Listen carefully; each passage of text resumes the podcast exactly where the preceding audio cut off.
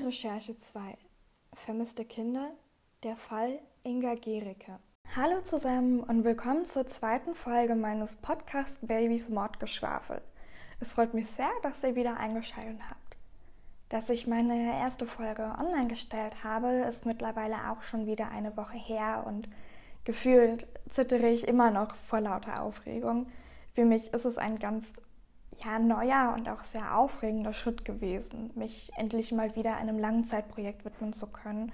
Und ich bin auch wirklich total gespannt, wo die kleine Reise hier hinführen wird. Natürlich ist meine Tonqualität noch nicht gerade ideal auf den Podcast abgestimmt und meine Katze auch ziemlich harsch gesetzt. Aber hinter den audiovisuellen Mankos steckt hoffentlich immer noch eine interessante Fallausarbeitung für euch Geplant ist, dass ihr jeden Donnerstag meinem Stimmchen lauschen könnt. Fleißig Feedback habe ich ja auch schon von euch bekommen und ich bin gespannt, inwiefern ich eure Anregungen noch umsetzen kann. Ihr könnt mir auch gerne einen konkreten Fall nennen, den ich für euch ausarbeiten soll oder zumindest ein Oberthema wie etwa Entführungen oder auch Habgier. In der ersten Folge habe ich bereits das Thema Verbrechen an Kindern thematisiert. In dem ersten Fall ging es darum, wie ein Junge durch die Hand seines gleichaltrigen Freundes ums Leben kommt. Und auch schon in dieser Folge haben wir festgestellt, dass es nicht immer einfach und offensichtlich ist, um welche Art von Verbrechen es sich nun handelt. Mit dem heutigen Fall möchte ich thematisch wieder an einen bekannten Vermisstenfall anknüpfen, bei welchen den Hinterbliebenen bis heute immer noch nicht bekannt ist, welches Verbrechen oder auch welche Verbrechen vorliegen. In dem Fall Fabian S. geht es ja darum, dass ein Junge plötzlich auf dem Heimweg verschwindet und am nächsten Tag tot aufgefunden wird. Heute berichte ich euch ebenfalls von einem interessanten vermissten Fall, bei dem das Kind jedoch leider nicht wieder am nächsten Tag aufgefunden wird und die Hinterbliebenen die traurige oder auch erleichternde Gewissheit haben. In diesem vermissten Fall ist auch nach sechs langen Jahren der Aufenthaltsort der Vermissten unbekannt. Wenn ihr allerdings schon die erste Folge als triggernd empfunden habt oder ihr allgemein noch emotionaler bei True Crime Fällen seid, in denen es um Kinder geht, würde ich euch empfehlen, euch diese Folge nicht unbedingt anzuhören. Ansonsten findet ihr eine allgemeine Triggerwarnung und meine Quellenangaben natürlich wie immer in den Show Notes bzw. in der Folgenbeschreibung. Aber nun genug zum Vorwort und Oskar spitzt auch schon ganz gespannt seine kleinen Ohren und schaut erwartungsvoll zu mir hoch. Also schnappt euch ein warmes oder auch ein kaltes Getränk und seid gespannt auf den heutigen vermissten Fall von Inga Gericke. Am 18. August im Jahr 2009 erblickt Inga Gericke zum ersten Mal das Licht der Welt. Mit drei weiteren Geschwistern wächst sie in Schönebeck heran, einer grünen Stadt, geprägt von Feldern und netten Parks, wie etwa dem Sängerwäldchen oder auch dem Elbpark. Ihr Vater Jens Uwe Gericke ist ein bekanntes Gesicht in dem Örtchen. Als Lokalpolitiker sitzt er für die Fraktion der Linken im Schönbecker Stadtrat. Seine Frau Viktoria, eine zierliche Hausfrau, kümmert sich derweil aufopferungsvoll um ihren Neuzuwachs. Behütet wächst das junge Mädchen heran, erkundet, spielt und tobt sich einfach aus. Inga trifft sich mit Freundinnen, verbringt viel Zeit an der frischen Luft und erlebt allgemein das, was man vielleicht oberflächlich als eine normale Kindheit abstempeln würde. Doch diese wird ihr schlagartig genommen an jenem verhängnisvollen Tag, dem 2. Mai 2015. Ein Samstag, ein Familientag. Inga ist gemeinsam wie so häufig mit ihren Eltern und Geschwistern in Wilhelmshof zu Besuch, einem Stendaler Ortsteil. In eben diesem steht ein Diakoniewerk, in welchem suchterkrankte und behinderte Menschen zur Betreuung untergebracht werden. Ein Teil der MitarbeiterInnen lebt sogar auf dem Gelände. Scheinbar liegen die regelmäßigen Besuche dem Sozialpädagogen Jens Uwe sehr am Herzen und ich persönlich lege auch hohen Wert darauf, dass Kinder von Beginn an in die diverse und bunte Gesellschaft eingegliedert werden und nicht nur mit einem bestimmten Typus Mensch konfrontiert werden. An dem Tag ist die Familie dort mit Freundinnen verabredet. Insgesamt drei Familien, bestehend aus sechs Erwachsenen und neun Kindern. Unter ihnen die damals fünfjährige Inga. Ihre Mutter Victoria wird sich noch Jahre später detailliert an den Tag erinnern können. Sie berichtet von einem friedlichen Ort. Die Sonne habe geschienen und das amüsierte Kinderlachen hätte nur noch mal mehr einfach unterstrichen, wie schön die gemeinsame Zeit gewesen ist. Doch dann ereignet sich das, was Victoria als die Katastrophe betiteln wird. Der Tag vergeht wie im Flug und die Familien entschließen sich dazu, noch den Abend gemeinsam am Lagerfeuer zu verbringen. Die neun Kinder erklären sich sofort dafür bereit, im nahegelegenen Wald Stöcke für das Feuer zu sammeln.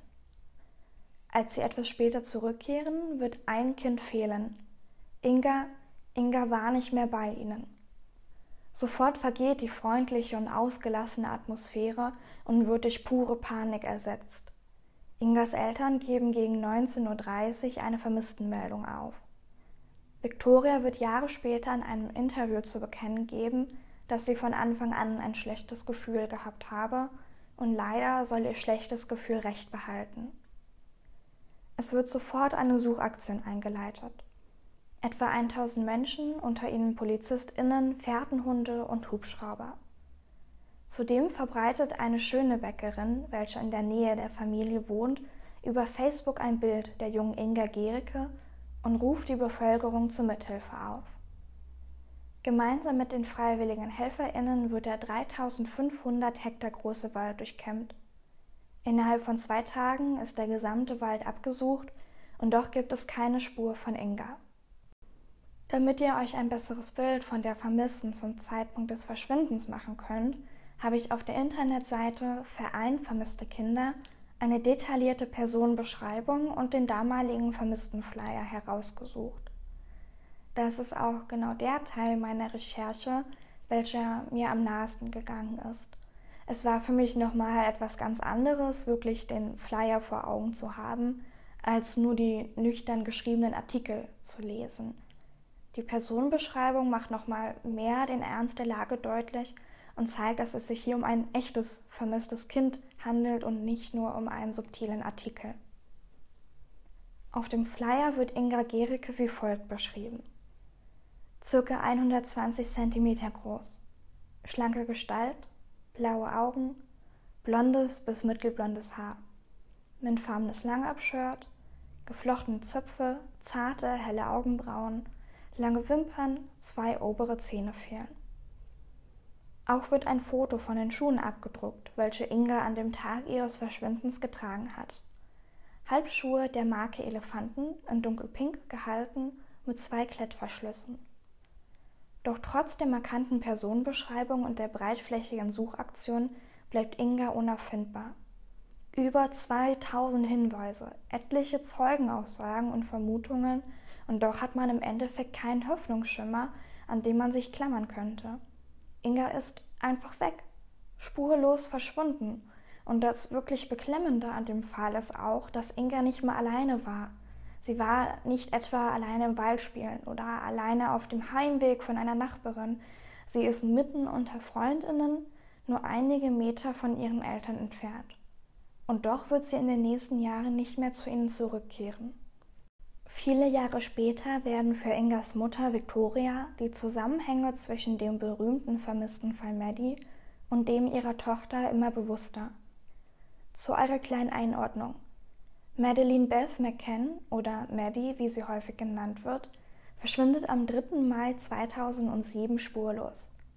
Sie war mit ihrer Familie in einer Ferienwohnung im portugiesischen Praia da Luz untergebracht. Seither ist sie unauffindbar. Gut zehn Jahre später, im Jahr 2017, gibt Victoria Gericke der Volksstimme ein Interview, welches ich euch nochmal in der Folgenbeschreibung verlinkt habe. Der Reporter geht in dem Interview insbesondere darauf ein, was Victoria von den scheinbaren Parallelen zum Fall Maddie halte. Laut Victoria lösen diese Überschneidungen ein, ja, ein Gefühl von Hoffnung in ihr aus, dass das Schicksal ihrer Tochter doch noch aufgeklärt werden könne. Sie sieht vor allem darin Parallelen, dass beide Mädchen in einer vertrauten und beschützten Umgebung verschwunden sind. Bei Maddie war dieser beschützte Raum eine Urlaubsunterkunft, bei ihnen ein geselliger Abend unter Freundinnen. Victoria sagt, beide Situationen spielen eine Szenerie wider, in welcher man sich eigentlich ausgelassen und sicher fühle. Auch merkt die Mutter an, dass sowohl Inga als auch Maddie scheinbar spezifisch aus all den Kindern um ihn herum ausgewählt worden seien. Optisch ähneln sie sich wohl ebenfalls. Laut Victoria ist dies seit Jahren die erste richtige Spur, welcher man folgen könne. Sie glaubt fest daran, dass diese Parallele Licht ins Dunkeln bringen könne. Allerdings wurde ausgerechnet dieser neue Ermittlungsansatz bereits nach wenigen Tagen wieder fallen gelassen und die Akte Inga Gericke abermals geschlossen. Ihre Hinterbliebenen sind entrüstet. Es müsse doch noch Beobachtungen geben von ZeugInnen, welche sich zum damaligen Zeitpunkt aus welchen Gründen auch immer nicht den Behörden anvertrauen konnten. Damals gab es eine regelrechte Flut an Beweisen und doch ist keiner unter ihnen, welcher die Suche nach Inga auch nur minimal weiterbringen konnte. Nun sei es allerdings möglich, unter neuen Gesichtspunkten und vielleicht gar mit neuen Zeugenaussagen die Suche nach ihrer geliebten Tochter wieder aufzunehmen. Mike von Hoff, der Sprecher der Magdeburger Polizei, sagt sogar aus, für uns lebt Inga so lange, bis wir das Gegenteil bewiesen haben. Natürlich kennen wir auch negative Statistiken in anderen Fällen, aber wir, speziell die Ermittlungsgruppe im Fall Inga, glauben fest daran, das Mädchen lebend aufzufinden. Licht in der Dunkelheit, doch leider nicht lange genug, um dem Strahl bis hin zur Lösung des Rätsels folgen zu können. Die Akte Inga bleibt geschlossen. Victoria fordert nun, dass eine neue Polizeidienststelle die Ermittlungen im Fall ihrer Tochter wieder aufnimmt. Besonders ihre Anwältin aus Magdeburg engagiere sich sehr dafür, dass die geschlossene Akte nochmal auf neue Anhaltspunkte geprüft wird. Weitere Unterstützung bekommen Ingas Hinterbliebene zudem auch vom Weißen Ring und der Initiative Vermisste Kinder. Der Weiße Ring ist eine europaweite Organisation, welche am 24. September 1976 gegründet worden ist. Seither setzen sie sich für Kriminalitätsopfer ein. So heißt es auf ihrer Homepage etwa wortwörtlich Hilfe nach Maß. Wie wir Betroffene unterstützen, ist ganz individuell und vom Fall abhängig. Bieten können wir offene Ohren und Zeit zum Zuhören, Hände zum Mit anpacken, Erfahrung mit der Situation von Kriminalitätsopfern, Wissen über Opferrechte und finanzielle Unterstützungsmöglichkeiten, Vernetzung mit Fachleuten wie Rechtsanwälten und Psychologen. Diese besondere Hilfe kam der Familie Gericke sehr zugute.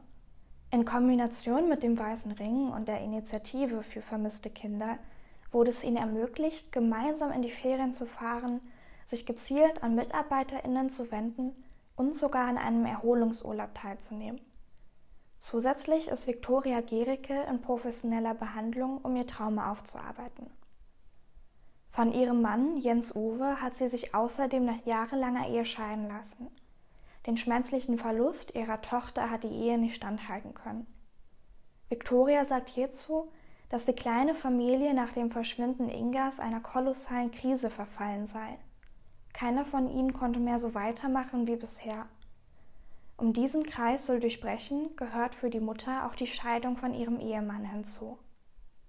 Ein Neuanfang Nein, denn ohne ihre Inga hat nichts einen Anfang, sondern nur ein Ende. So gibt sie etwa in einem Interview zu bekennen, dass ein dunkler Schatten über ihrer Zukunft läge, welcher sich aus der quälenden Ungewissheit über das Schicksal ihrer Tochter zusammensetze. Wir und Ingas Familie können nur hoffen, dass die Akte Inga wieder neu aufgenommen wird und vor allem der Verbindung zum vermissten Fall Maddie nachgegangen wird. Aber was haltet ihr eigentlich von den Parallelen zum Fall Maddie? Ich persönlich finde, dass jeder Ermittlungsansatz es wert ist, nachgegangen zu werden. Aber auch frage ich mich, wie es den 1000 Beteiligten möglich war, einen 3500 Hektar großen Wald binnen lediglich zweier Tage zu durchforsten. Ich stecke natürlich nicht in der Materie drin, allerdings zweifle ich dennoch an, dass es in so kurzer Zeit möglich gewesen ist, eine wirklich gründliche Suchaktion durchzuführen. Was sagt ihr denn dazu? Im Fall Maddie und im Fall Inga Gericke könnt ihr mir gerne eure Gedanken mitteilen, zum Beispiel über den Instagram-Account zum Podcast namens Mordgeschwafel Podcast, alles klein und zusammengeschrieben, oder auch eben per E-Mail an mordgeschwafel.podcast.gmx.de.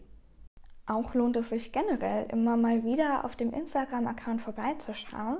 Ich habe euch zum Beispiel den heutigen Fall betreffend den vermissten Flyer im neuesten Beitrag online gestellt. Das hilft euch bestimmt noch mal mehr, euch ein umfassendes Bild vom Fall zu machen. Allgemein lade ich dort für euch regelmäßig Posts zu jeder Folge, Flyer und kleine Teaser hoch. Auch möchte ich dort Abstimmungen darüber halten, welche Fälle ihr euch noch im Allgemeinen wünschen würdet. Ansonsten danke ich euch herzlich fürs Zuhören und verabschiede mich auch schon wieder von euch für die heutige Folge. Ich wünsche euch noch eine schöne restliche Woche und dann bis zum nächsten Donnerstag.